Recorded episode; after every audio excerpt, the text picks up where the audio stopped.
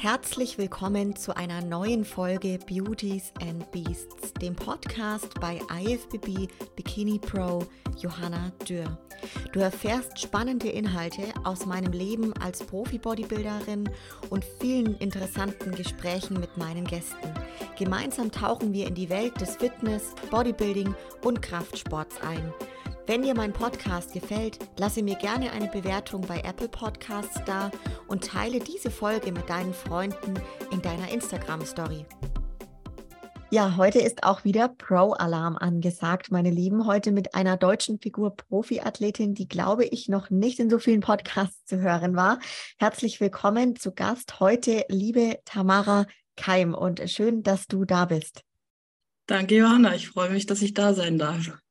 Wir hatten es gerade schon ganz kurz, also ich, ähm, ich habe gehofft, dass meine Recherche richtig war, ob du eben schon in anderen Podcasts warst, aber ich, es ist gerade, wie du sagtest, ähm, somit der allererste offizielle, gell? Genau. Wäre richtig, richtig cool, dass wir so Debüt sozusagen des Podcasts heute feiern. Ja, richtig. Richtig cool. Und ich habe auch dir gerade schon gesagt, für mich ist auch mega spannend, denn ich kenne ja oft schon die Podcast-Gäste, die ich hier interview, mal vor einem Wettkampf oder mal so, dass man mal geplaudert hat und bei dir jetzt eben gar nicht. Deswegen umso schöner, dass auch ich dich mal kennenlernen darf und unsere Hörerinnen und Hörer natürlich. Also hol uns gern mal zu Beginn ab, Tamara, mit einer Vorstellung ähm, zu deiner Person. Wer bist du? Wie alt bist du? Was machst du? Genau, ich bin Tamara Heidi Kai. Viele kennen mich auch als Heidi, deswegen mal kurz so die Vorstellung. Ich bin 23 Jahre alt und habe letztes Jahr die Pro-Card in der Figurklasse gewonnen. Genau, ich war noch nicht oft auf der Bühne, das war tatsächlich mein erstes Mal. Ähm, ja, ich mache das mit dem Chris zusammen, Gym 26 und ja, Lukas hat mir auch ganz viel geholfen, mein Freund. Genau, Bodybuilding mache ich schon wirklich lang. Seitdem ich elf bin oder so, bin ich schon in der Sache drin. Ähm, ja.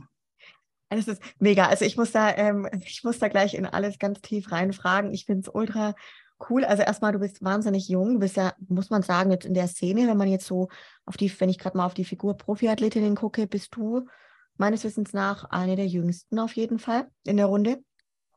Ja. In Deutschland auf jeden Fall, ja. Auf jeden Fall, ja. Und es ist ja krass, dass du quasi beim ersten Wettkampf, da müssen wir dann später auf jeden Fall mal drauf eingehen, ähm, gleich die Pro-Card geholt hast. Und vor allem, was ich auch mega krass finde, und da steigen wir jetzt mal ein, würde ich sagen, so, ähm, dass du seit dem elften Lebensjahr in dem Sport bist. Das ist, glaube ich, auch sehr ähm, einzigartig. Also kenne ich nicht so oft, dass man mit so früh schon beginnt mit dem Kraftsport. Also nimm uns da mal mit, wann begann denn deine Reise in dem in dem Sport bei uns? Und was war für dich so der Beweggrund, auch mit dem Krafttraining zu starten? Ja, also Sport war schon immer mein Ding. Ich bin kreativ und ich mag Sport, alles, was man so nicht gebrauchen kann sonst. Aber es ist wirklich mein Talent und das habe ich früh gemerkt. Ich habe geturnt und da waren einfach so Oberkörperdisziplinen meine Stärke, also zum Beispiel Reckturnen, Bodenturnen genauso. Ähm, und diese Kraftübungen für die Turndisziplin, da war ich einfach besonders gut, habe das dann ausgebaut, deswegen auch so früh. Und habe mir dann eben mit elf, glaube ich, diese ähm, Sandplastikhanteln gekauft. Damit haben, glaube ich, viele gestartet und habe tatsächlich relativ viel Oberkörpertraining gemacht zuerst. Beine macht man ja so, sowieso mit Leichtathletik und so. Ja. Genau, und da bin ich voll dran geblieben. Ich habe auch gute Erfolge gesehen, habe ich auch immer durchgezogen. Und ich denke, das, was man gut kann, das bleibt halt einfach. Ich bin da dran geblieben, bin dann mit 15 in ein Fitnessstudio gegangen, auch wieder dran geblieben und jetzt bin ich hier. Also ich bin schon wirklich lang drin in der Sache.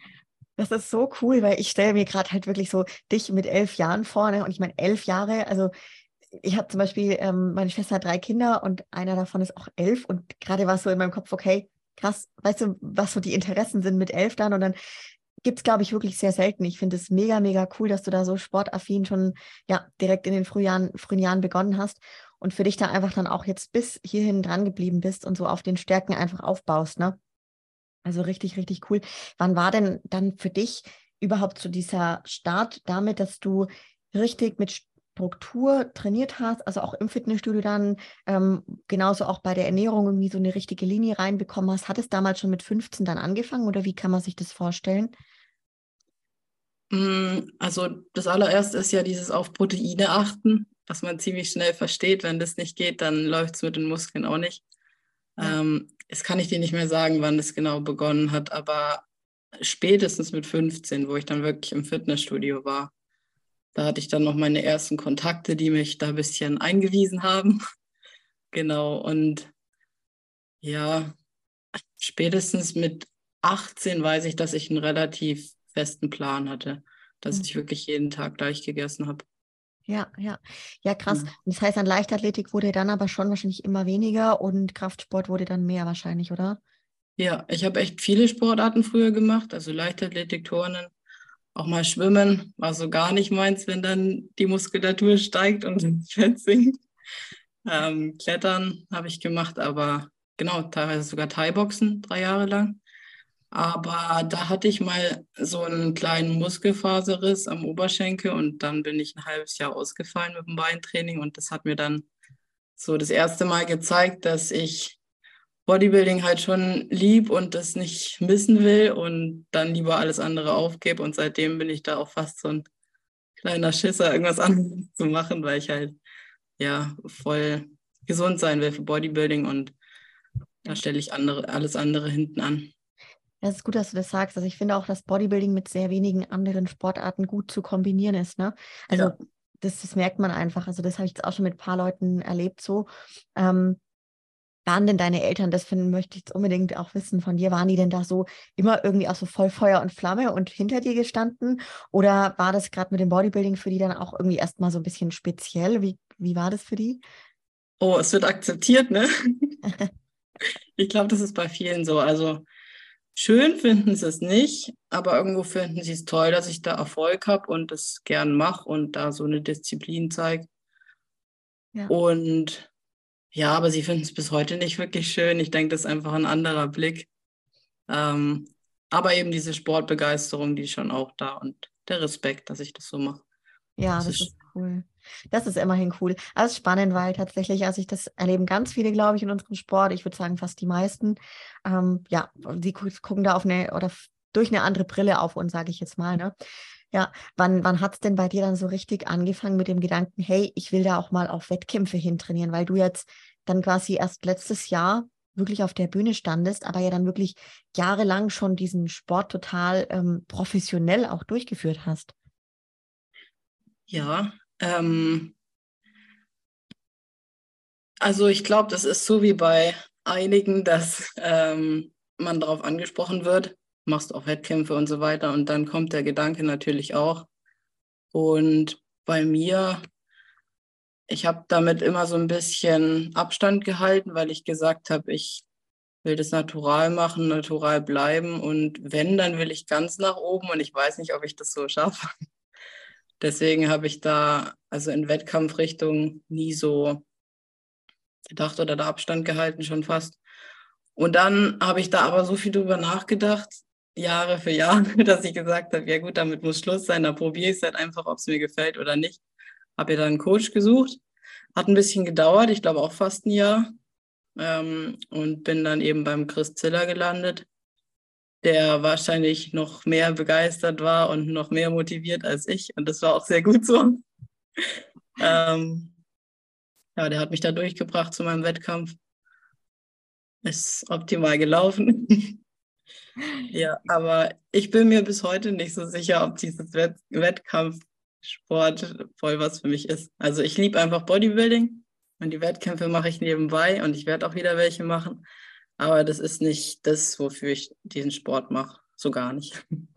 Es ist so krass und, und schön auch das mal zu hören ähm, von dir jetzt, Tamara, denn also mir geht es tatsächlich sehr, sehr ähnlich und ähm, ich habe für mich immer wieder erkannt, hey, diese 364 Tage drumherum, so, das ist das, was mir taugt einfach, ne? Und ja. der Wettkampf, hey, das ist spannend und alles und, und voll krass, aber ähm, viele gibt es, die brauchen ja diesen Wettkampf, um diesen Sport einfach tagtäglich so durchzuführen. Das ist cool, weil ich ähm, finde find es schön, also das sehe ich jetzt gerade voll die Parallele tatsächlich.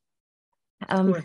Ja, ja, total. Aber mega cool auch, dass du dann genau zu Chris gekommen bist. Und da will ich jetzt auch mal reinfragen, so, hast du dann vorher wirklich komplett alles für dich selbst gemacht? Also du hast dir selber dann irgendwie so ein bisschen deine Pläne zusammengelegt und selber deine, deine, ich sag mal, dein Trainingssystem dir erarbeitet, bei der Ernährung dich auch selber reingefuchst, oder?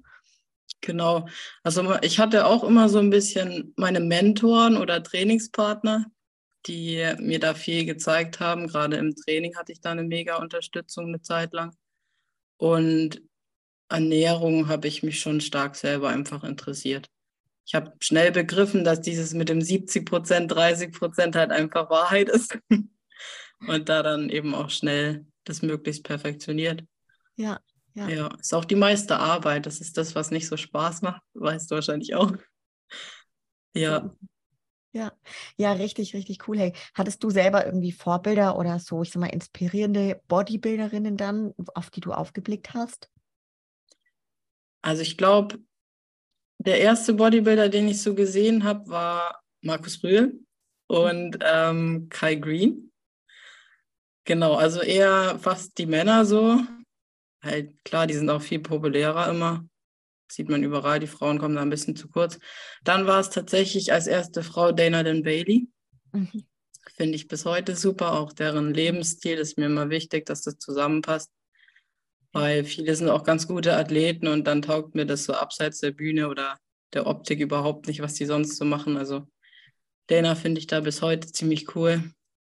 Und mittlerweile, ähm, ich weiß gar nicht, wie sie wirklich heißt, auf Instagram Fit Lola Montes. Mhm. Kennst du die? Ich kenne die, ja. Ja, ja die finde ich toll. Also optisch Hammer. Ja, ja, krass. Aber voll gut. Also die Dana, Dana Lynn Bailey zum Beispiel, die finde ich auch eine wahnsinnig inspirierende Person schon immer so. Die ist halt schon vor vielen, vielen Jahren einfach irgendwie immer ein Name, ein Begriff gewesen in der Szene. Ne? Ja. Voll und zieht auch einfach, einfach diesen Lebensstil schon immer so durch. Also richtig cool. Hast du dann für dich das, so dieses Ziel, dieser Antrieb, den du dann immer hattest, ne, der jetzt vielleicht nicht unbedingt der war, hey, ich möchte jetzt auf eine Bühne. So, was war das bei dir immer oder was ist so dieser Antrieb, dieses Feuer, dass du sagst, hey, ich stehe jeden Tag auf und gebe da Vollgas beim Bodybuilding?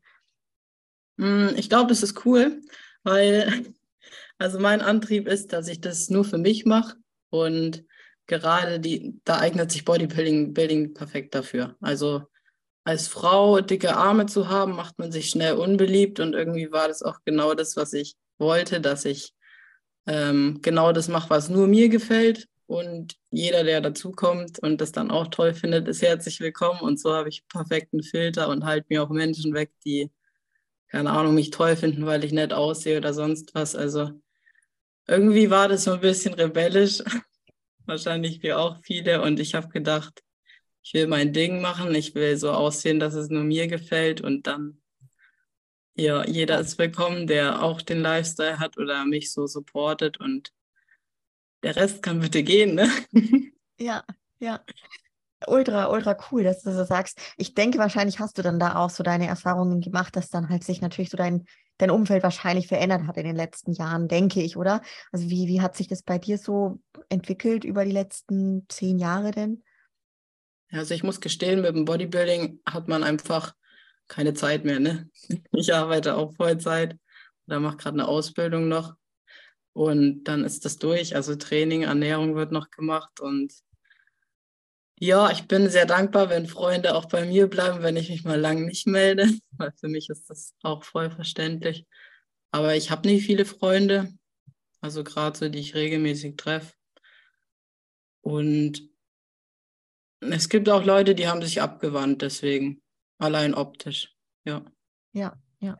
Ja, die, also das, diese Erfahrung, das kann ich mir vorstellen, das machen wahrscheinlich, denke ich, die meisten bei uns, die sich halt da über Jahre auch einfach wirklich weiterentwickeln und, und ja, so fokussiert dran arbeiten an sich. Ne? Wie hat sich denn, wenn man vielleicht so aufs Training und die Ernährung blickt, in den letzten Jahren, also gerade wenn du so die ersten Jahre, wo du wirklich trainiert hast im Gym, ne, wie hat sich denn das verändert zum Stand heute? Mm, ich glaube gar nicht mal so viel. Also das regelmäßige und dass ich wirklich gern viel ins Gym gehe und auch voll auf Volumen und schwer. Das habe ich früh so gesehen, dass das so gut ist und da bin ich bis heute dran. Also ich glaube nicht, dass sich so viel verändert hat. Oh, und ähm, Cardio ist so eine Sache, ne? Bis heute mache ich auch wenig. Das ist, das ist cool, musst mal, musst mal sagen, wie viel Cardio du so machst. Also geh da mal oh ganz ein. Ähm, nee, tatsächlich nichts. Also. War es dann bei dir in der Prep, dass du da dann schon ein bisschen mit Cardio rein musstest? Oder habe ich viel gemacht. Okay. Ja, also in der Prep am Ende bis zu zwei Stunden täglich. Und ich glaube, so 900 Kalorien waren das. Das war hart. Oh, krass. Ja, krass. Da, da will ich gleich dann auch nochmal drauf kommen, auf jeden Fall. Mega. Was sind denn so die, die größten Learnings jetzt für dich aus den ersten Jahren Bodybuilding, wo du sagst, hey, also, Ahnung, man könnte es jetzt auch Fehler nennen, aber ich sage immer ungern Fehler, weil meistens lernt man ja irgendwas da draus, ne, und macht es dann halt irgendwie anders. Ja, also mir fällt auf, ich weiß nicht, ob ich selber auch falsch gemacht habe, aber viele fokussieren sich so auf die Proteine und auf Carbs, weil das ist halt so die Energie für den Kraftsportler, für den Bodybuilder dass sie die Fette komplett vergessen und dann haben sie halt hormonellen Probleme, teilweise auch von der Vitaminaufnahme. Also das sehe ich bei vielen, dass, dass ich dann sage, ja, und wie sieht es aus mit dem Fett? Oh ja, ja, vergessen. Ich hoffe, das ist überall so mit drin, dann rechnet man sich zusammen, da kommt nichts mehr zusammen. Und gerade bei Frauen finde ich es extrem wichtig, dass das noch passt. Ja. Und ansonsten, meine Trainings, Gedanken waren schon immer dieselben. Ich habe immer gesagt, wenn ich so trainiere wie jemand, der zehnmal so viel Muskeln hat wie ich, kann ich hoffen, dass ich vielleicht zehn Prozent davon schaffe und dann passt Also das ist gerade so für die Mädels auch, wenn die ein Po haben wollen, ne? Dann guckt ihr doch nicht das Mädchen an. Können sie auch machen, aber das so auch einen kleinen Booty hat und da gerade dabei ist, sondern vielleicht auch mal so tra trainieren wie Kai Green meines Beintraining davon und dann wird da vielleicht auch ein bisschen Po wachsen. Also lieber hoch ansetzen und wenn es mir dann zu viel ist, dann höre ich halt auf. Das geht schnell. Sehr, sehr geiler Trick und Tipp, glaube ich, auch für einige da draußen, finde ich, finde ich richtig cool. Würdest du irgendwas anders machen, wenn du nochmal am, am Anfang deiner Bodybuilding-Jahre wärst? Das ist eine gute Frage. Hm. Also auf die Schnelle fällt mir nichts ein. Also mhm. natürlich kann man alles sofort strukturierter machen, aber dieses bisschen selbst versuchen, damit zurechtzukommen und nicht direkt zu einem Coach rennen, hat auch was, weil man geht dem Coach dann nicht so auf die Nerven. Man hat sich schon selber mit der Materie beschäftigt und das sollte auch jeder machen, der es ernst nimmt. Und vor allem, um auch ein bisschen skeptisch zu bleiben. Also nicht jeder Coach ist perfekt und weiß alles und ist auch genau der Richtige. Und wenn man da schon so einen eigenen Weg hat, bisschen und vor allem weiß, dass vielleicht manches nicht nötig ist, dann lieber die Finger davon lassen und sich selber informieren. Ja, skeptisch bleiben. War ich aber immer. ja, das ist ein wichtiger Tipp, denke ich, weil viele lassen sich da kaputt machen und ich kann es nicht ganz nachvollziehen. Toll. Und ich glaube auch dieses ähm, Experimentieren in irgendeiner Art und Weise am eigenen Körper ist total mhm. hochwertig. Ne? Ich wenn ich jetzt so überlege, ich, ich finde bei diesem Sport, man, man lernt sich selbst als Mensch einfach auch mal so psychisch, sage ich jetzt mal, und genauso aber auch seinen Körper und wie der funktioniert, wie der reagiert, enormst gut kennen. Ne? Und wenn du jetzt halt zum Beispiel, keine Ahnung, mit einem Coach anfängst und der fährt halt diese Strategie XY und du machst immer nur das eine, so dann lernst du wahrscheinlich halt auch deinen Körper nur von dieser Seite kennen auch, ne? Könnte ich mir ja. vorstellen, ja. Ja, finde ich cool. Genau, und man soll auch nicht so komplett äh, hilflos werden. Also man sollte immer mit sich selber klarkommen und sich auch mal selber wieder aus einer Diät raushelfen oder in eine Diät reinbringen können. Also das immer so ein bisschen selber im Griff halten, damit es gesund bleibt, psychisch und körperlich genauso. Ja, cool. Das heißt, bei dir kam dann quasi der Entschluss, dass du einen Coach auch wirklich suchst, ähm, da wo du gesagt hast, gut, jetzt probierst du es auch mal auf die Bühne wirklich zu gehen. Genau. Ja. Ich habe das so gemacht wie einmal kurze Haare, Frage, mache ich es oder nicht, zwei Jahre lang überlegt. Dann bin ich zum Friseur gegangen und habe gesagt, so jetzt bitte kurz. Haben Sie sich das gut überlegt? Nee, habe ich nicht, aber es kommt ja keine Entscheidung. Und so war das mit der Bühne auch. Habe mich nicht entscheiden können, habe es gemacht und ja. ja. Sehr, sehr cool. Also mega. Vielleicht auch ähm, mit dem Thema, mit dem Chris Ziller jetzt direkt mal drauf zurückzukommen. Viele kennen den ja auch. Der war auch schon zweimal hier im Podcast. Viele seiner Athletinnen und Athleten waren schon hier. Ähm, seit wann genau arbeitet ihr dann zusammen und wie bist du zu Chris gekommen? Also wie hast du dich auch für ihn entschieden? Ganz, ganz liebe Grüße übrigens vom Chris. Dankeschön, das freut mich sehr. ähm, auf ihn gekommen bin ich über die Huse, falls du die kennst. Mhm. Ja, genau. Busse, also Anis, ja, ja. Genau. Ihrem Profil bin ich gefolgt und darüber habe ich ihn gesehen. Also witzig, weil ich gucke dann türkisches Profil an und komme wieder nach Deutschland. genau, dann, ja, ja dann habe ich Chris schnell angeschrieben. Also der hat mir getaugt, so wie er sich kippt. Unkompliziert und ja, ähm, habe noch überlegt, ob ich in der Mail Herr Ziller schreiben soll oder Chris. Aber es ist dann gerade noch richtig. Und ja, wir haben uns relativ schnell dann getroffen beim Chris im Studio und ja, sind uns gleich einig geworden. Ich habe davor mich bei zwei anderen Coaches gemeldet, weil das so die nächstbesten waren, die ich wahrscheinlich so bei meiner Recherche gesucht habe. Das war aber nichts und Chris hat mir direkt getaugt. Mega, mega gut. Und ich würde behaupten, äh, so als, wie ich es einschätze, dass es auch sehr, sehr gut matcht bei euch. Mega, mega cool. Ähm, und vor allem, weil du es gerade sagtest mit dem Training. Ich meine, dass der Chris ja auch genau diesen Stil fährt mit hohem Volumen, ja. ordentlich drauf, was geht. Genau.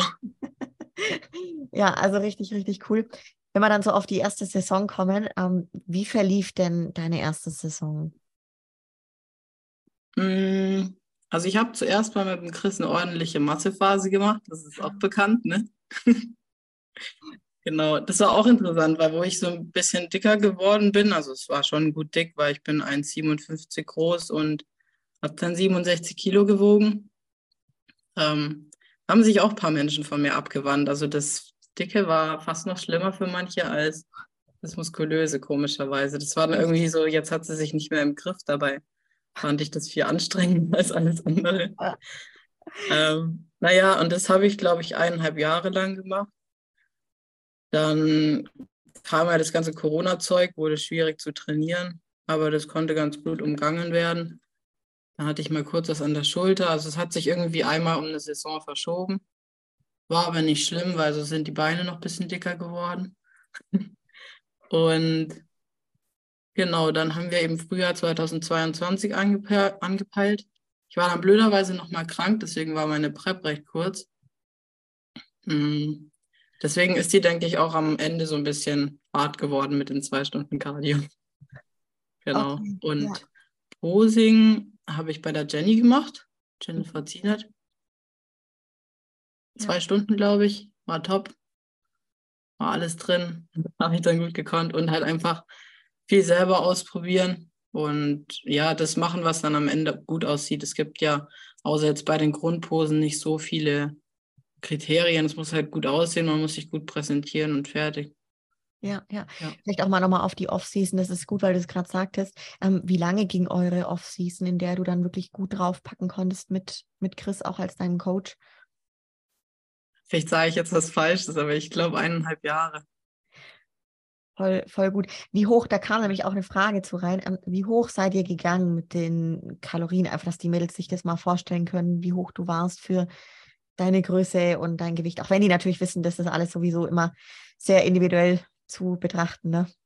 Wollte ich gerade sagen, bitte nicht vergleichen, weil genau, also wir sind, glaube ich, bis 3200 Kalorien gegangen und da hat sich nicht so viel getan. Und dann noch mal einen Tick höher bis 3,5 und dann wäre ich, glaube ich, ewig fett geworden. Da wäre es dann gelaufen. Ja, also bis 3,5. Was? Und eineinhalb Jahre und da habt ihr wirklich, also Habt ihr das vielleicht auch so spannend für die Leute beim Thema Training da irgendwas verändert oder bist du einfach wirklich so Hypertrophie und, und progressiv gearbeitet, was nur ging? Eigentlich schon. Also Chris hat mir mal einen Plan gemacht, gerade da, wo ich nur zu Hause trainiert habe, während Corona. Es war gar keine schlechte Zeit. Also ich bin ja auch ein kleines Mädchen und brauche nicht zu viel Gewichte. Aber es ging gut. Da hat mir Chris einen Plan gemacht für zu Hause. Bin sogar auf dem Gehweg mit Kurzhanteln entlang gelaufen. Geil. ja. Ähm, nee, vom Trainingsstil hat sich da nicht so viel verändert. Ich sage auch immer so ein bisschen meine Wünsche oder setze mich da teilweise durch, was ich da noch gut finde oder auch nicht. Genauso bei der Ernährung. Ich bin da so ein bisschen verbissen clean unterwegs gewesen. Also ich halte davon einfach viel, auch in der Massephase clean zu essen viel. Ja. Wenn es irgendwie geht. ja, auch eine Parallele. Also da kann ich dich sehr, sehr gut nachvollziehen. Äh, ich hatte das Thema erst letztens, weil ja, also viele, die feiern es ja enorm ab, dann da immer regelmäßig irgendwelche Cheats einzubauen und so. Und ich sage immer, hey, wenn man das braucht und davon irgendwie profitiert, ist das ja cool. Aber wenn du halt merkst, also ich zum Beispiel merke einfach, ich kann mit dem anderen Zeug einfach deutlich besser performen in jeder Hinsicht, mir geht es besser, dann, dann braucht man das auch irgendwie nicht mehr so. Ne? Abfeiern tue ich das auch. ja. So ist nicht. Und mittlerweile ein bisschen auch so Lukas Einfluss. Aber ich mag das total gern, also dieses bisschen lockere und ich meine, ich will das auch ewig machen und dann auch mal mit gutem Gewissen cheaten zu können oder ich habe da gar kein Gewissen, ich finde das voll okay. Wenn ich darauf Lust habe, dann wird das gemacht und das ist auch Lukas lockere Art und ja, ich war da halt einfach noch verbissener in dieser letzten Offseason, da habe ich 100% nach Plan gemacht, genauso wie in der Diät. ja, war hart so zuzunehmen. Ja, krass. Ja, und jetzt, hat, ah, wie, wie ist es beim Thema Cheats? Wie, wie regelmäßig cheatest du oder machst du das einfach so in der Offseason, Pi mal Daumen, wie es halt dann gerade bei dir und Lukas reinpasst, wie ihr Bock habt? Also, wie gesagt, in der letzten Offseason habe ich es wirklich nur dann gemacht, wenn Chris das von sich aus mal gesagt hat. Mhm. Und jetzt, ähm, oh, also nichts geplant regelmäßig.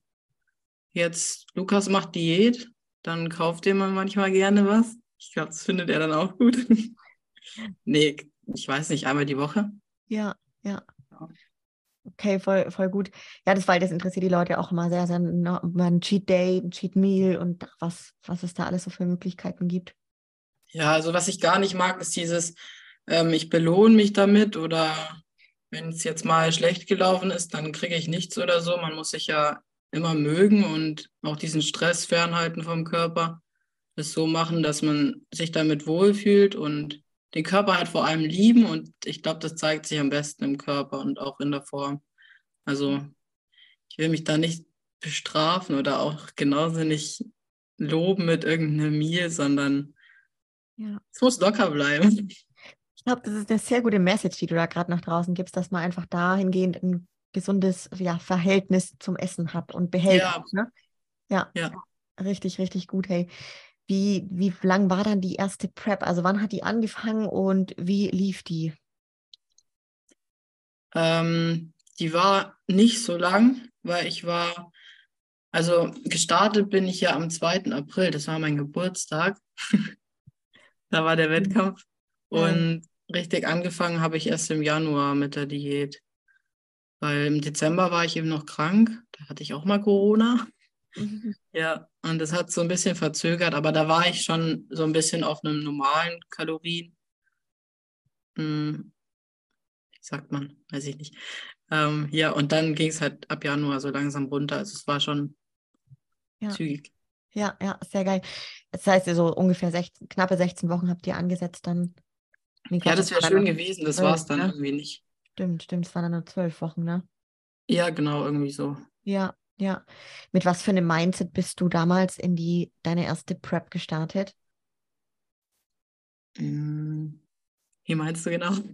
Also was war für dich so, dass du gesagt hast, wow, Fokus, erster Wettkampf, so, was war so das Ziel für dich auch und deine persönliche Erwartung an diese erste Prep und auch natürlich dann an den Wettkampf? Ah, okay. Ähm, also ich rede darüber nie und ich glaube, viele schätzen mich da immer ganz falsch ein, aber ich habe schon hohe Erwartungen und halte von mir auch schon viel. Also ich finde mich schon gut, ich bin auch extrem kritisch, aber ich hätte es nicht gemacht, wenn ich nicht gedacht hätte, dass ich das schaffen könnte mit der Pro-Card. Also das war schon das Ziel. Und ich muss sagen, das hat mich auch so motiviert. Ich wollte in Schweden nicht mehr starten, weil wenn ich in England die Pro-Card hole, dann ist es ja erledigt. Kann ich wieder essen. Ja, das war wahrscheinlich eine große Motivation, da Vollgas zu geben.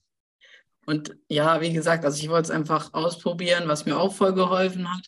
Wenn ich mal vielleicht drüber nachgedacht habe, war, dass viele einfach an mich geglaubt haben. Also vor allem mal Chris, Lukas genauso, auch ein paar andere, die halt gesagt haben, ja, es wird, es wird gut. Ich glaube da voll dran. Und ja, aber ich will sagen, ich habe auch an mich geglaubt, auch wenn ich das sonst nie sage. Ja, ja. also ich habe dann gedacht, dass ich es schaffen kann und das motiviert extrem. Voll, voll. Wann war dir so richtig klar, dass du so echt großes Potenzial hast und es auch ganz nach oben schaffen kannst? Mm, also ich habe ja irgendwie den Vorteil, wenn manche mich so ein bisschen kritisieren, dass ich ein bisschen viel Muskeln habe für das Alter oder so, dann sage ich immer, ja gut, aber ich trainiere halt meinen Oberkörper auch schon eben seit ich eine Ju junge Jugendliche bin. Ich habe ja jetzt nicht zehn Jahre nur Beine gemacht und dann bin ich dann mit 20 auf die Figurschiene gekommen und trainiere jetzt seit drei Jahren Oberkörper. Also von dem her habe ich mir das schon alles lang aufgebaut. Ja. Ähm, ja, und dass ich Potenzial habe. Ich, also ich finde meine Figur schon gut. Ich, ich ja. bewerte das halt so selber. Ich finde, da ist auch wahnsinnig viel Platz nach oben. Aber ich mag, wie es läuft. Ja, ja. So. Ja, mega, mega stark. Und dann hattet ihr sozusagen ja drei Monate Prep-Zeit. Gab es da für dich Dinge, die dir schwer gefallen sind? Oder was waren für dich so die größten Herausforderungen in diesen Prep-Wochen? Hm. Also klar, ich hatte mit den Kalorien habe ich mich auch einfach nur tot gefühlt. Ich finde es ganz cool in der Prep, also so ist es zumindest bei mir gelaufen. Immer dann, wenn die Waage nach unten gegangen ist, habe ich mich halt extrem blöd ge gefühlt. Ähm, aber man hatte eben diese Bestätigung, ja, es geht weiter nach unten mit dem Gewicht. Und wenn man sich besser gefühlt hat, alles auch besser lief, Training und so weiter, wenn die Energie da war, ist die Waage halt nicht gesunken. Also ich hatte dann immer entweder die Waage, wo ich gesagt habe, juhu, es ist nach unten gegangen, aber ich fühle mich scheiße. Oder aber ich fühle mich mal gut an einem Tag und die Waage hat sich halt nicht verändert. Also irgendwas ist immer gut gelaufen jeden Tag. Und das feste Ziel gab es eben einfach, aber ich bin schon eine Person, die sehr Bock hat zu essen, ja. Ähm, voll krass, weil du gesagt hast, du warst dann wirklich bei zwei Stunden Cardio und auch so 900 Kalorien am Ende, ne? Das heißt, ja. ähm, ging es dann am Ende so kurz vor dem Wettkampf so stark runter oder hast du dann doch echt deutlich länger mit so niedrigen Kalorien und so hohem Cardiopensum, ich sag jetzt mal, leiden müssen? Hm, ich weiß nicht, was länger ist. Also ich glaube, so drei Wochen waren wir da schon dabei. Okay, ja. Guck's jetzt nicht nach, Chris. ja. Also es war nicht durchgehend, aber ich habe sicher mit einer guten Stunde gestartet und dann hat sich das gesteigert. Ja. Ja, ja. War schon hart. Ja, krass. Das ist schon, schon auf jeden Fall sehr, sehr niedrig, muss man sagen. Also gerade wenn ich jetzt überlege, ich als Bikini-Athletin war auch schon mal so niedrig, ne? Mhm. Ähm, bei 800 oder so und auch echt ordentlichem Pensum Cardio, aber du hast ja dann ja. auch mal eine andere Muskelsubstanz, so, also ist echt, echt krass, ja. Aber man kann es schon immer durchhalten, wenn es halt absehbar ist, wie lange, ne? Ja. ja. Ich habe mir nur gedacht, ich würde gut überleben, wenn mal irgendwas wäre. das ist ein guter Punkt, auf jeden Fall. Das ist echt richtig gut, ja, richtig cool. Perfekt. War das dann irgendwie für dich, also am 2. April, wenn wir da mal zum Wettkampf kommen, ähm, wie, wie lief das für dich ab? Also nimm uns da mal wirklich direkt mit hin zu diesem ersten Wettkampf. Ich meine, das war für dich ja dann schon übelst krass, weil du vorher noch nie auf der Bühne gestanden hast. Und da war da irgendwie der Druck groß, die Aufregung groß. Wie, wie war das für dich? Ja, also wir sind am Vortag morgens, glaube ich, hingeflogen nach England. Ähm, und dann war am Freitag eben noch die Registration. Ich durfte Gott sei Dank bei den Männern mich mit registrieren, sonst hätten wir noch mal drei Stunden warten müssen. Lukas ist da ja auch gestartet. Ja. Genau, dann war das erledigt. Dann sind wir in unsere in unser kleines Apartment, wobei es war eher eine Gartenhütte. Sah aber cool alles im Nachhinein. Ähm, ja, ich war so schlecht vorbereitet, dass ich nicht mal Internet hatte und dann hat sich noch Chris mit Lukas verbunden. Die haben dann immer WhatsApp-Kontakt gehalten, was ich machen soll. Es war aber für mich ein bisschen entspannt. Also danke, dass sie die Arbeit gemacht haben. Ja, wir haben uns dann abends lackiert und genau, Freitag durfte ich schon ein bisschen mehr essen, so alles nach Plan, aber ein bisschen mehr, also so ein bisschen laden. Es war jetzt aber nicht furchtbar viel und auch nicht furchtbar unclean oder so, was manche immer meinen. Ich meine, ich bin auch nur eine kleine Figurathletin und hat man halt ein bisschen geladen. Mm, und dann am nächsten Tag sind wir recht früh in die Halle, ich glaube vor neun. Ist noch ein bisschen doof gelaufen, weil man zahlt natürlich für so einen Pro-Qualifier sowieso schon an jeder Ecke. Und ich habe auch direkt drei Starts bezahlt, also einmal Newcomer, einmal, ähm, wie heißt denn das? wenn man jung ist halt. Ähm, Junioren. Junioren, genau. Ja. ja. Und eben diese Open Class, Class noch, weil ich wollte halt bei den Open dann nicht ähm, das erste Mal auf der Bühne sein. Ich habe mir gedacht, ich mache die Newcomer noch kurz davor.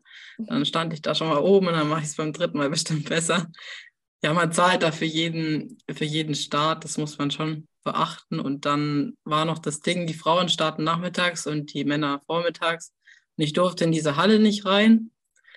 Da musste ich noch ein Betreuergeld hinlegen. Am Ende habe ich dann, glaube ich, 800 Euro, dass ich da überhaupt rein durfte und starten durfte, gezahlt. Das war schon hart. Aber ich meine, wenn man dann da ist, ist alles egal. Mhm. Genau, dann haben wir da Backstage gelegen, wie man das so macht. Ich durfte immer ein bisschen laden, wobei es war tatsächlich einfach nur so halten, wie es halt gerade ist. Es war morgens gut und sollte so flach bleiben gab es immer mal wieder was zu essen. Und ja, dann habe ich mein Make-up gemacht, das habe ich selber gemacht und meine Haare.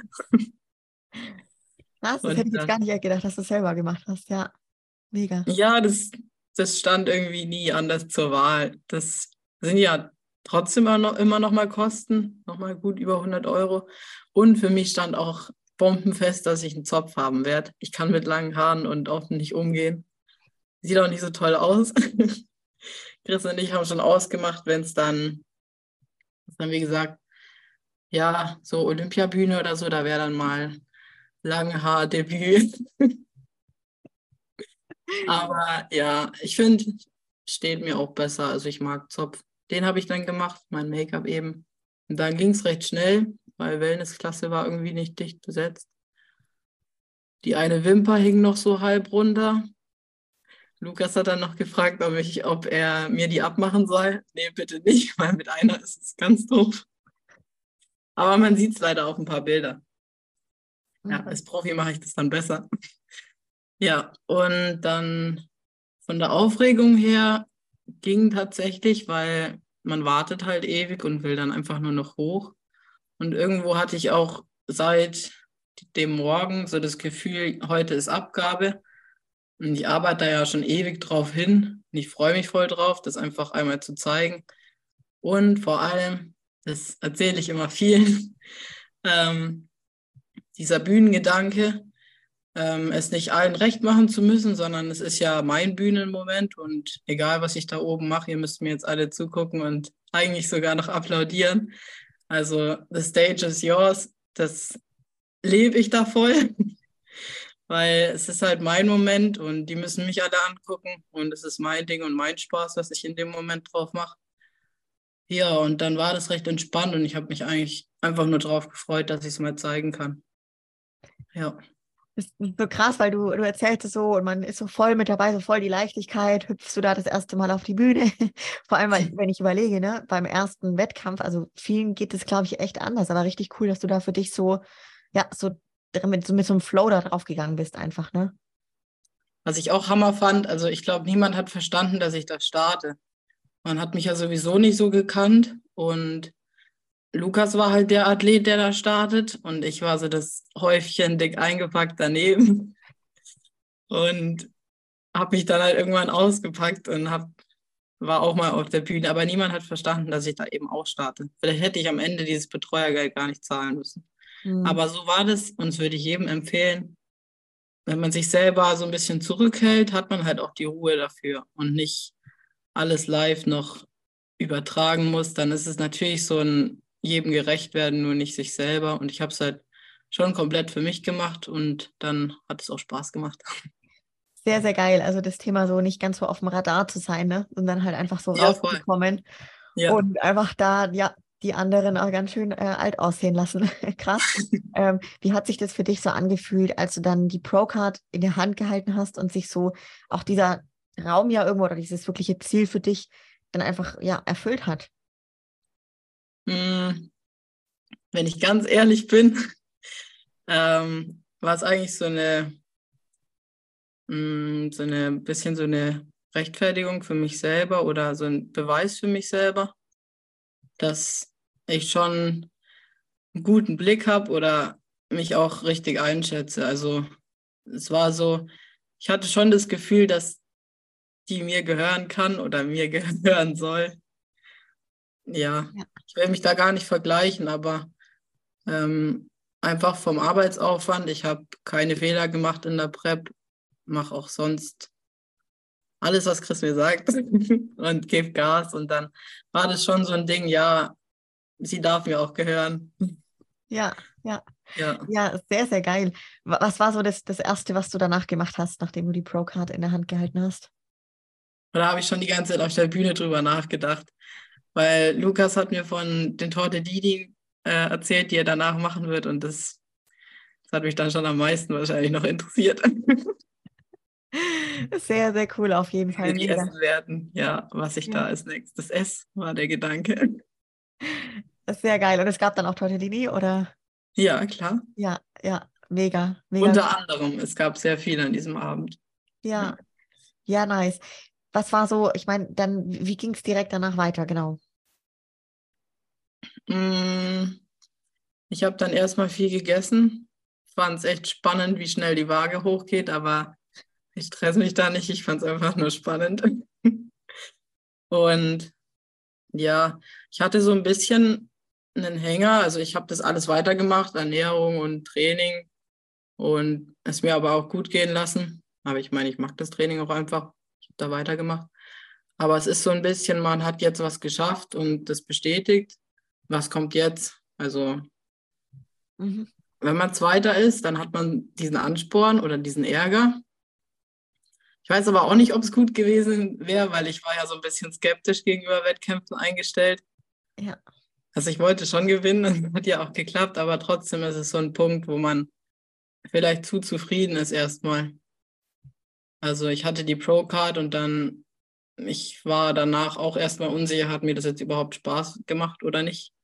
Also ich habe jetzt nicht so gesagt, boah, Wettkämpfe sind so Hammer, ich muss da unbedingt wieder hoch. Von dem her war es halt so minimal orientierungslos vielleicht. Mhm. Ja. Aber dass Bodybuilding bleibt, ist voll klar. Also für mich selber. Es war nur so die Sorge, ähm, dass sich halt so viele andere dann plötzlich dafür interessiert haben, für mich oder auch für den Erfolg, dass ich so das Gefühl hatte, ja, ich mache es bald nicht mehr für mich und dann ist halt meine Motivation komplett weg, weil das ist nicht der Sinn, weswegen ich den Sport mache, falls ja. man das versteht. Also ich kann verstehen, was du meinst damit auf jeden Fall. Ich finde es auch voll gut, dass du das so, ja, ähm, für dich dann selber auch da so damals dann so reflektiert hast nach dem letzten Jahr, ne? Und ich, das wollte ich dich jetzt auch fragen, wie lange hat es dann für dich so gedauert, bis du selber dann wieder irgendwie für dich Klarheit hattest, okay, ähm, ich will nochmal auf die Bühne oder vielleicht, ich weiß nicht, wie, wie du jetzt auch dazu stehst. Also wie hat sich das dann so über die Wochen danach entwickelt? Naja, irgendwo habe ich mir von Anfang an gesagt, dass ich die Pro-Card nicht umsonst bekommen habe jetzt. Und auch Chris hat mir gesagt, von vielen ist das der Traum, ähm, die Pro-Card zu bekommen und so eine Möglichkeit zu haben. Also ähm, schmeiß es nicht komplett weg, so diese Wettkampfsache.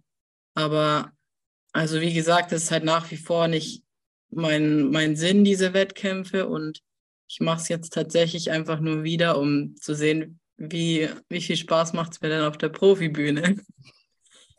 ja. ja. Ja, also ich, ich habe die Möglichkeit und jede Möglichkeit sollte man ja irgendwo nutzen, gerade so schöne Möglichkeiten. Deswegen stand es schon sehr schnell fest, dass ich es wieder machen werde, nur nicht zu so schnell. Sehr, sehr cool. Das wollte ich dich auch gerne fragen, weil du sagst, es ist so ein bisschen kleines, bisschen orientierungslos warst du dann und hast recht schnell auch zugenommen und so. Hat dich das, hm, also gerade auch das Thema Zunahme und dann so sehr schnell vielleicht wieder weg von der ich ripped äh, Wettkampfform, hat dich das arg belastet und was hast du dagegen getan, um da dich auch schnell wieder besser zu fühlen? Ich habe tatsächlich meine Wettkampfform nie so wahrgenommen. Also mir war nonstop kalt. ja, nonstop eingepackt. Ich hatte eigentlich kein schönes Training, wo ich mal meinen Pump oder diese Shreddedheit irgendwie beobachten hätte können. Es war ja auch Winter, also ich habe durchgehend gefroren, war durchgehend eingepackt und habe halt das so einfach, ich habe es funktioniert und mir war schon immer klar, ich mache es jetzt nicht für den Look, sondern ich mache es ja für diesen einen Tag, um dann ein gutes Ergebnis zu bekommen und natürlich die Erfahr Erfahrung zu haben, dahin zu kommen. Aber ich identifiziere mich da nicht so krass, in welchem Look ich gerade bin. Und von dem her finde ich es fast eher so spannend von außen betrachtet, dass ich sehe, boah, krass, jetzt bin ich bei dem Gewicht oder wo komme ich dann am Ende raus und wie sieht es auf der Bühne aus? Also ich kann mich wirklich nicht erinnern, dass ich mich sonst mal so groß angeguckt hätte. Ich habe da auch nicht nachgedacht, boah, habe ich vielleicht doch zu wenig Muskeln oder passt irgendwas nicht, sondern ich kann ja eh nichts mehr dran ändern. Also ich mache jetzt meine Prep, ich mache Diät und die werde ich auch durchziehen und wenn ich dann zu wenig Beine habe, dann ist es halt so. Dann wird es halt mit zu wenig abgegeben. Und bei der Zunahme es ist halt auch klar, man kann es halt nicht halten und ich will es eigentlich auch gar nicht halten. Ich finde, der schönste Look, der ist sowieso ein bisschen voll. Gefällt mir besser als jetzt komplett Bühne. Und da fand ich es einfach auch wieder spannend, dass da in, in einer Woche sechs Kilo drauf waren.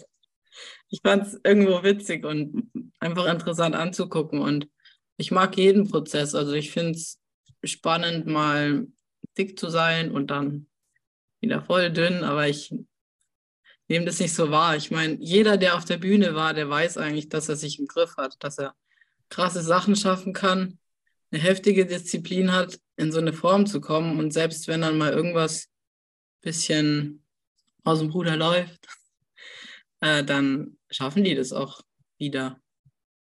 Glaube ich eigentlich dran und ich weiß es von mir auch. Ja, finde ich einen richtig guten Punkt. Also gerade was du sagst, ähm, viele, die vergessen das vielleicht dann mal kurz mal in der Situation, ne? Weil wenn man dann mal guckt, was man da eben schon aus eigener Kraft ja geschafft hat, ne?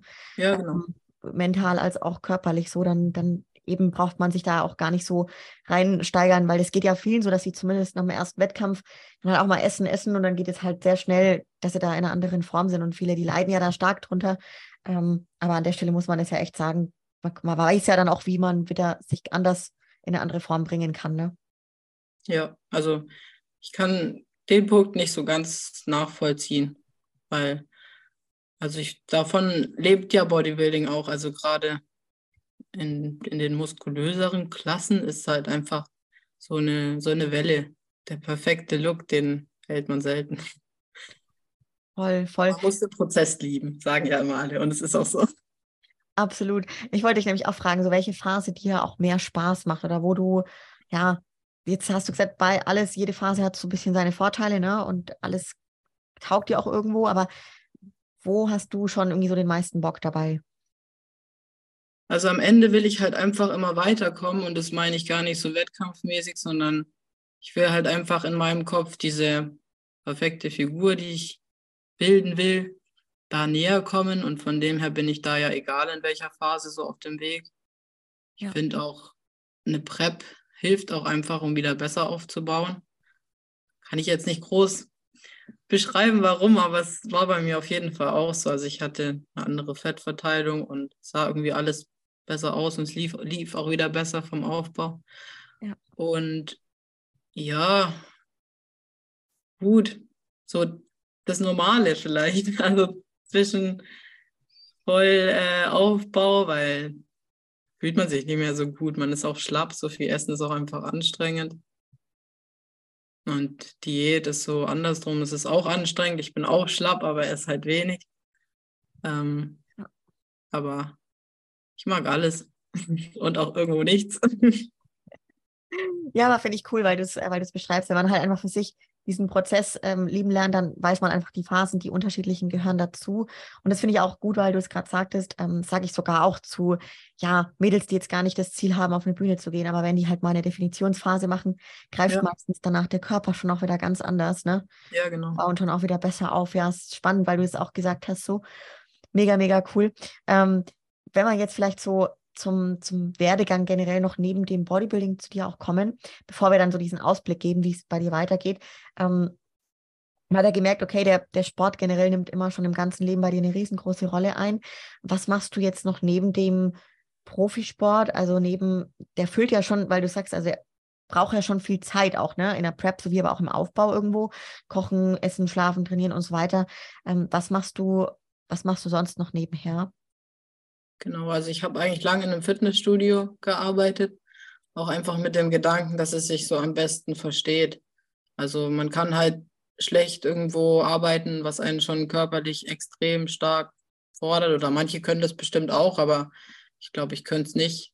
Und ja, deswegen Fitnessstudio eine lange Zeit. Und dann kam, wie gesagt, Corona. Sorry, dass ich das Thema nochmal anspreche. Äh, da habe ich echt oft Job gewechselt. Man wird dann halt so hin und her geschickt.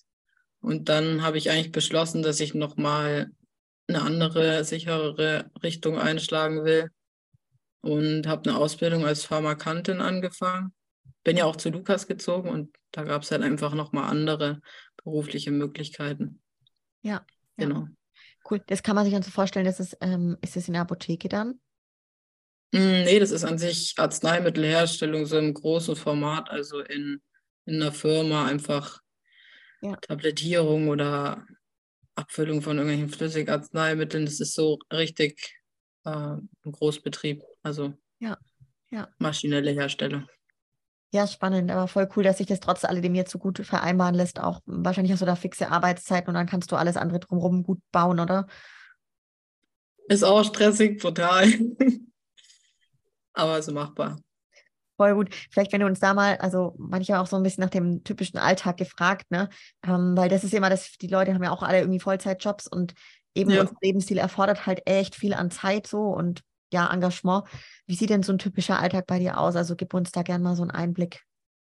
Ja, also ich stehe um kurz vor fünf auf, ähm, nehme mein komplett geprepptes Essen, das mache ich immer am Vortag und fahre direkt zur Arbeit. Um sechs geht es da los bei mir und dann bin ich so gegen drei fertig. Ähm, fahre dann meistens sofort ins Gym, also habe schon alles dabei. Und überlebe da mein Training und dann ja, geht's nach Hause. Ich esse, ich prep wieder und dann möglichst viel noch schlafen, aber da bleibt eigentlich auch nicht viel übrig. Das ist auch so ein Punkt, warum Cardio nicht so hinhaut, weil wenn ich mir das so alles schon strikt durchrechne, dann komme ich da halt bei fünf bis sechs Stunden Schlaf raus. Und ich finde, beim Bodybuilding ist Schlaf halt extremst, extremst wichtig. Diese Ruhe, Schlaf und da wächst man halt irgendwo, unterschätzen immer viele und da ziehe ich das tatsächlich vor. Da will ich nicht faul klingen, sondern wenn ich mir das so durchrechne, habe ich halt echt die Wahl, schlafe ich jetzt fünfeinhalb Stunden oder doch die sechs. Ja. ja. Aber es ist nicht so spannend. Also ich mache das so jeden Tag und ja. Und, und, Repeat. Ja, es ist ähm, immer wieder interessant, gell, weil die Leute, also Bodybuilding, ich meine, das ist ja das Thema, so diese Beständigkeit dann und am besten einfach ja. immer wieder den gleichen Ablauf. Routine ist der Schlüssel irgendwo auch, ne? Also ja, aber man sieht halt einfach, es kann funktionieren, auch wenn man eben einen vollen Job hat und einen vollen Tag hat. Es funktioniert trotzdem, man muss halt dann früh aufstehen, alles Meal preppen und so weiter, ne? Ja. Genau. Oder sich frühzeitig mal einen Rest Day eingestehen und nicht so probieren, oh, wenn ich es noch schaffe, dann versuche ich da irgendwo mein Training reinzuquetschen, das ist nicht gut fürs Training und wenn es dann doch ein Rest-Day wird, dann war es doch nicht wirklich ein Rest-Day, weil dann ist da ja nicht entspannt reingegangen. Also sowas ja. vielleicht auch gut mit einplanen und dann hat man auch die nötige Ruhe. Richtig, ja. richtig gut. Wenn wir beim Thema Rest Days sind, ähm, gerade auch nochmal zum Training, das passt jetzt da gerade gut rein, ähm, ist eine Frage auch reingekommen, so wie dein ja, Trainingssplit aussieht und wie viele Trainingstage du hast. Wie gestaltet sich das bei dir? Also ich mache eigentlich voll klassisch so einen Dreier-Split. Beine, ähm, Rücken und Schultern, Brust so sind die Hauptsachen. Arme mache ich tatsächlich sehr selten, eher manchmal so aus Spaß und Ansonsten, ich versuche Bauch und Waden halt immer irgendwo mit hinzuquetschen, aber meine Hauptsache ist halt Beine, Rücken, Brust, Schultern. Mhm. Genau. Und ich finde Brusttraining zum Beispiel auch voll wichtig als Figurathletin. Ich finde das immer komisch, wenn es hier so leer aussieht. also, ja. das ist mein Split, ja. Und den mache ich schon ewig so. Ist auch irgendwie egal, welche Klasse es passt ganz viel. Gut, Bikini-Wellen ist vielleicht doch mehr Beine, aber ja, und dann mache ich entweder nach diesen drei Tagen, wenn ich die durchziehe, einen Rest-Day oder ziehe auch mal sechs durch. Wobei, ich glaube, ich sollte mehr Rest-Days machen. also, ja, aber es kommt halt auch immer drauf an, wenn ich dann mal irgendwas anderes habe, weiß ich nicht, Physio, dann ist das ja auch ein Rest-Day, der extremst wichtig ist. Dann mache ich da auch mal zwei hintereinander. Also Rest-Days sind schon genauso wertvoll. Ja, ja, ja, richtig krass. Aber auch, dass du sagst, boah, mal sechs Tage am Stück nacheinander durchziehen und so. Ich habe das früher auch oft gemacht, aber ich bin jetzt zum Beispiel bei, bei Stefan Kienzel und der ist ja ein, ein Fan davon, also arbeitet viel mit dem Hit-System und auch viel damit, dass du dann wirklich nach zwei Days direkt einen Tag komplett Rest hast und so, ne? Mhm. Ja, aber es ist cool, also mal von dir so zu hören, wie du das, wie du das machst. Wenn man so Kamera aufs Thema Umfeld kommen und auch auf das Thema Beziehung. Die meisten kennen bestimmt den Lukas, Lukas Funk, deinen Freund. Ihr seid jetzt auch doch schon längere Zeit zusammen. Wie wichtig ist es denn für dich, so einen Partner zu haben, der den Sport auch so lebt und liebt wie du?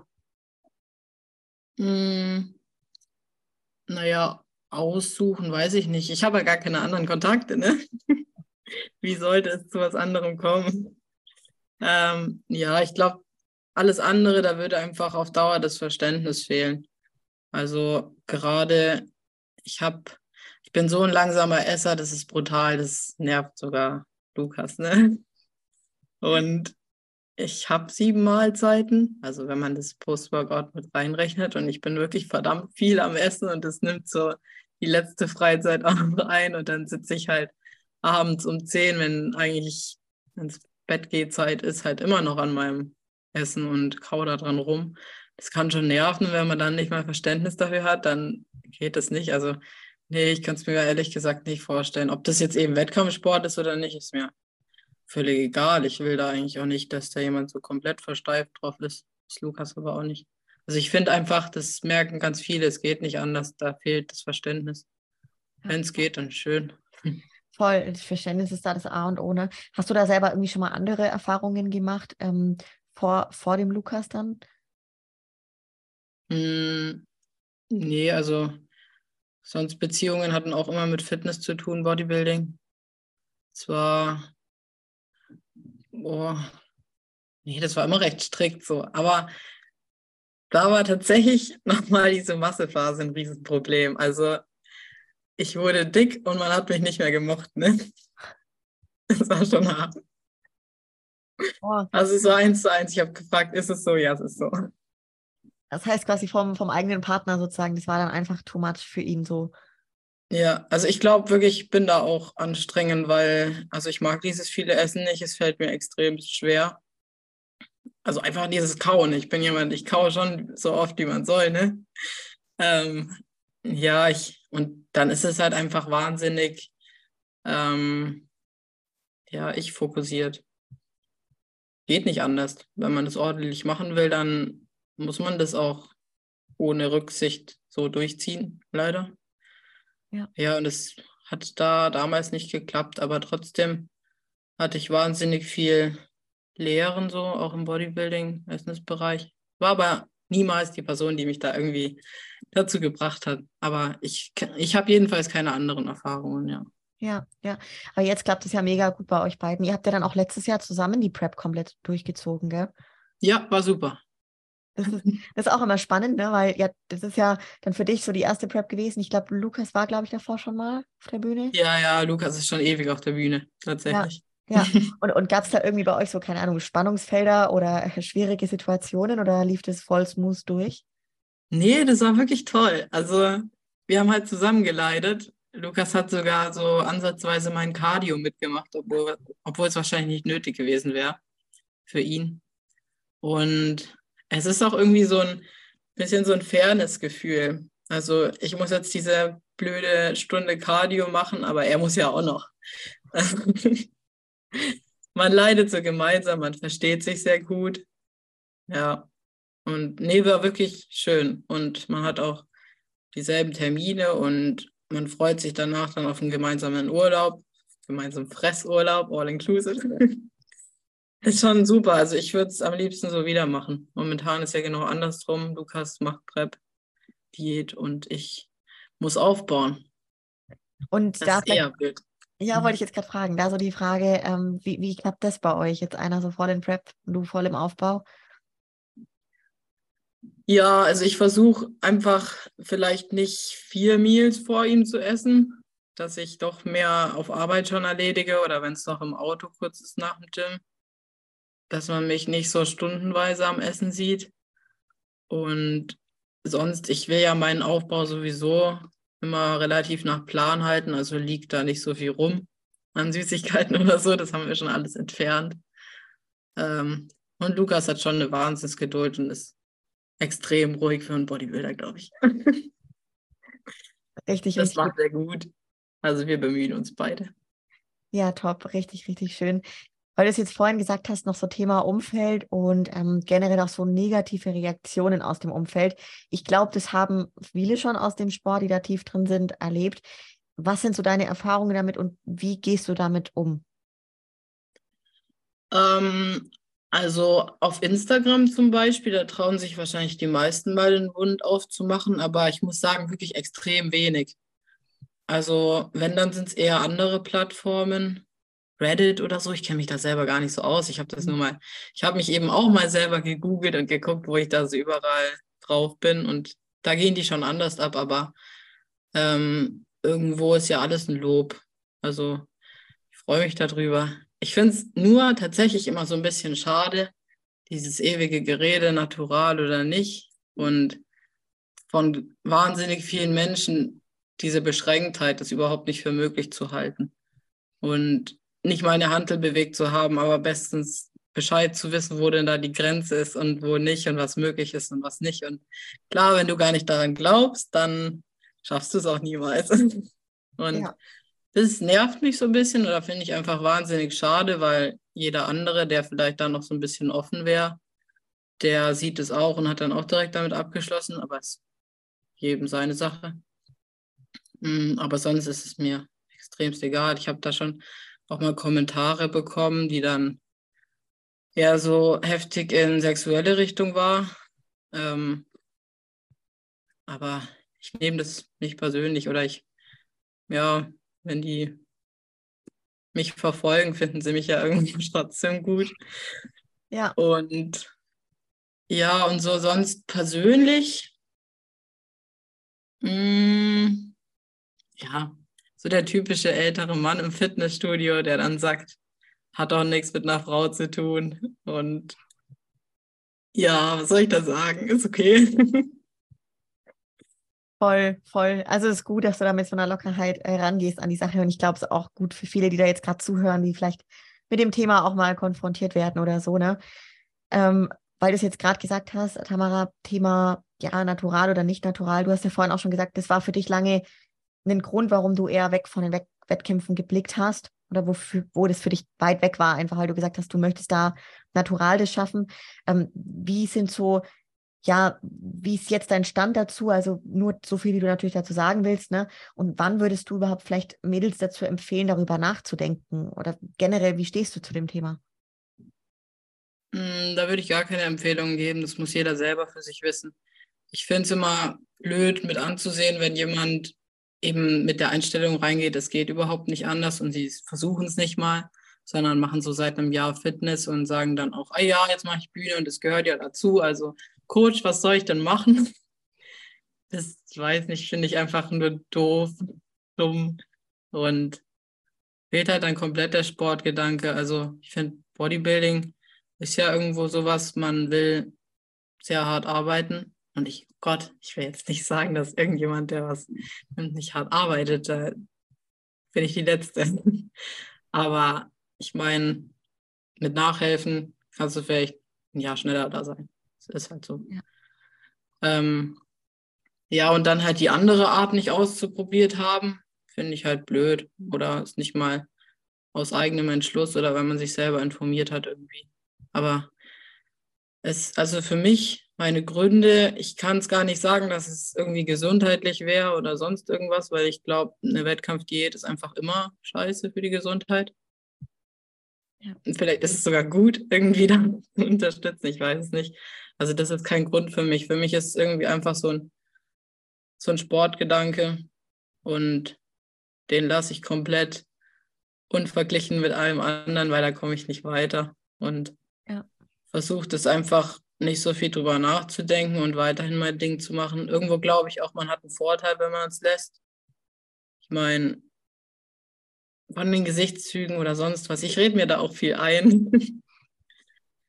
das ist einfach meine Art und ich will das so behalten und der Rest kann machen, was er will. Ja. Ich empfehle da gar nichts. Und ja, das Einzige ist, aber das kann auch niemand entscheiden. Wenn, wenn man fest davon überzeugt, nicht, es geht nicht ohne, kann ich jetzt nicht empfehlen, ja, doch, öffne doch da mal deinen Kopf und versuch dir einzureden, ja, es geht doch, ja, es geht dann halt nicht, dann tut es mir leid, dass du daran nicht glaubst, dann ist es für dich aber auch abgeschlossen, dann solltest du es vielleicht machen. Aber jemand, der da halt noch nicht so viel zu tun hat, sollte sich damit einfach befassen, dass vielleicht sehr, sehr viel möglich ist, woran man auch einfach glaubt. Also für mich steht einfach schon, wie gesagt, seitdem ich elf bin, fest, dass wenn ich das weiß, dass meine Schulter so wird, dann komme ich da auch ansatzweise hin. So funktioniert ja auch. Also es ist halt, dieses Mindset spielt schon eine riesige, riesige Rolle. Und ja, ja. Voll, voll. Ultra, ultra geil auf jeden Fall. Also ich ja, feiere das so ab, wirklich, weil ich das auch selten jetzt hatte, Tamara, dass jemand eben seit so vielen Jahren einfach so straight dieses, diesen Lebensstil durchzieht. Ne? Also es ist richtig, richtig geil. Klar sind viele schon seit vielen Jahren in dem Bodybuilding-Sport drin und so. Aber ja, also ist auf jeden Fall sehr, sehr besonders und ich finde auch deine Einstellung und Herangehensweise da einfach ultra erfrischend, muss ich sagen. Richtig cool. Jetzt bist du gerade voll in der, ähm, in der Aufbauphase. Ja, ja, ist natürlich super spannend, jetzt auch für uns so zu erfahren, ja, äh, wie es denn für dich weitergeht. Jetzt sind wir im Jahr 2023. Gibt es für dich eine Saison in diesem Jahr oder wie ist da deine Zielplanung? Ja, ich möchte im Herbst wieder starten. Auf der Fit Parade ist geplant. Hätte ich jetzt nicht sagen sollen, keine Ahnung, nee, ist es egal. äh, ja, genau, dieser eine Wettkampf und sonst weiß ich eigentlich noch nicht. Ich möchte auf jeden Fall eine längere Prep machen. Ähm, aber hat ja letztes Jahr niemand entschieden, es ist einfach so gelaufen. Also das möchte ich länger machen. Ich glaube, das Ergebnis wird dann auch nochmal besser. Und ja, das war's schon mit dem Plan. Was, was ist dein Ziel für die erste Profisaison? Ähm, zufrieden sein. ja, also gut, ich muss wirklich ähm, stark am Posing arbeiten. Also Profi ist ja nochmal mit Vorstellung und so weiter. Und ich würde am liebsten immer einfach gerne Kür machen, also Women's Physik. Das wäre, glaube ich, meins. Und heißt, ich muss mich da so ein bisschen verstellen und muss das noch viel lernen. Und ich habe blöderweise da auch nicht wirklich ein Vorbild, wo ich mir was abgucken könnte, weil mir gefällt das oft nicht so. Da muss ich so ein bisschen meinen eigenen Stil machen, wie ich das oder auch finden. Ja. ja, also da muss stark gearbeitet werden am Posing. Und ja, dann möchte ich das gut machen und natürlich ganz gut dastehen. Ja, sehr, sehr gut. Das wirst du bestimmt auch, hey, mit, mit dem Mindset auch. Das äh, klingt richtig, richtig gut. Weil du es gerade sagst, auch Physikklasse. Ich könnte mir jetzt rein, wenn ich dich so angucke, mit den 23 Jahren, mir bei dir schon auch gut vorstellen, wenn du so weitermachst, dass auch eine andere Klasse für dich auf jeden Fall machbar wäre in diesem Bodybuilding-Leben, das du hast. Ne? was sind da so vielleicht in den nächsten Jahren auch im Bodybuilding so deine Ziele?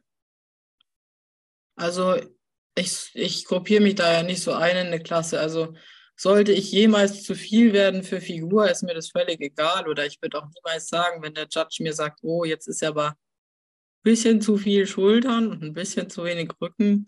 Nee, wenn das halt für mich so passt, dann bleibt es so. Und aber ich denke, das kommt auch so rüber auf der Bühne. Also wenn es einem gefällt und man das gut präsentiert, dann merken das die Judges auch.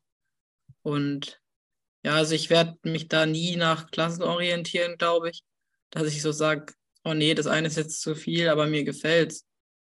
Und sollte ich halt irgendwie den Körper erreichen, dass ich in Physik reinpasse und dann immer noch Bock haben auf den Wettkampf, dann kann man es ja mal probieren. Voll, voll. Ja, richtig geil. Aber so für die nächsten Jahre ist für dich auf jeden Fall, also so hört sich's an, gesetzt, also Bodybuilding, was das Zeug hält, oder hast du da für dich irgendwo so ein, ja, so ein Endpunkt definiert oder wie sieht das aus bei dir? Ja, also, nee, Bodybuilding, was das Zeug hält, trifft es eigentlich nicht so. Ich bin nicht so krass am Hardcore. Also, ich will auch unbedingt immer ein bisschen reisen und auch mal eine entspannte Zeit haben und vor allem so ich habe schon meine paar Menschen, die mir wichtig sind und dann würde ich da, also mit Lukas, ich will da auch mal eine gute Zeit haben und nicht permanent, ich mache Prep, du machst Aufbau und man lebt so ein bisschen aneinander vorbei. Also ja, ich, ich bin da nicht zu hardcore. Ich will das schon alles nett haben und ja, mal gucken. Ja, also ich will wieder alles offen halten. Bodybuilding darf auch mal ein bisschen zurück, aber das ist, denke ich, mein eigener Ehrgeiz, dass das immer so weitergehen wird. Ja, ja. Ja, cool. Klingt auf jeden Fall ultra, ultra spannend. Ich mal schauen, wo du in den nächsten Jahren sein wirst. Vielleicht bist du auch mal wieder zum zweiten Mal hier und dann bin ich echt gespannt, an welchem Punkt du dann Voll da bist. Ja, aber das, also das heißt, ähm, jetzt so für die Saison dann auch, für 2023, wirst du auf jeden Fall mit Chris auch die Saison durchziehen, oder? Ja. Voll. Ja. Sehr, sehr geil. Ja, du, ähm, dann sind wir schon hier am Ende jetzt angelangt, Tamara. Vielleicht noch ganz am Ende. Ich weiß nicht, ob du schon mal einen Podcast hier von Beauties and Beast gehört hast, aber ich ähm, liebe es dann am Ende noch die Frage zu stellen, wenn du ein weißes Plakat hast, wo nichts draufsteht und die ganze Welt sieht das, ähm, was ist so deine Message für die Welt da draußen? Puh, ich glaube, das ist diese Kopfsache. Also, wenn du es für möglich, möglich hältst, dann erreichst du es auch. Muss natürlich daran arbeiten, aber ähm, Körper folgt dem Kopf. Das habe ich nicht nur tausendmal gelesen, sondern das hätte sich auch so gebildet in meinem Kopf, dass das einfach so ist. Und ich, ich liebe diesen Grundsatz, egal bei was. Und also dieses, dass man mehr für möglich halten soll, sich darauf einlassen soll. Natürlich niemals naiv oder irgendwas nicht hinterfragen, aber einfach mal ein bisschen offener sein, dass das vielleicht auch möglich ist. Und da tut man sich nur selbst einen Gefallen. Sehr, sehr geil. Also feiere ich total. Es ist, glaube ich, sehr, sehr inspirierend für viele. Also ja, setzt euch ein, ein großes Ziel, denkt ruhig mal ein bisschen größer, traut euch was zu. Und genau, dann, dann klappt das auch. Mega. Richtig schön. Hey Tamara, vielen lieben Dank. Und, und auch an alle, die jetzt mit dabei waren. Ähm, lasst Tamara Liebe da auf ihrem Profil. Ich blende es unten ein. Und natürlich gern auch der Folge. Dann teilt sie mit den Leuten, wenn euch die Folge taugt. Und dann bis zum nächsten Mal, ihr draußen. Ciao, ciao. Vielen, vielen Dank für die Einladung. War super.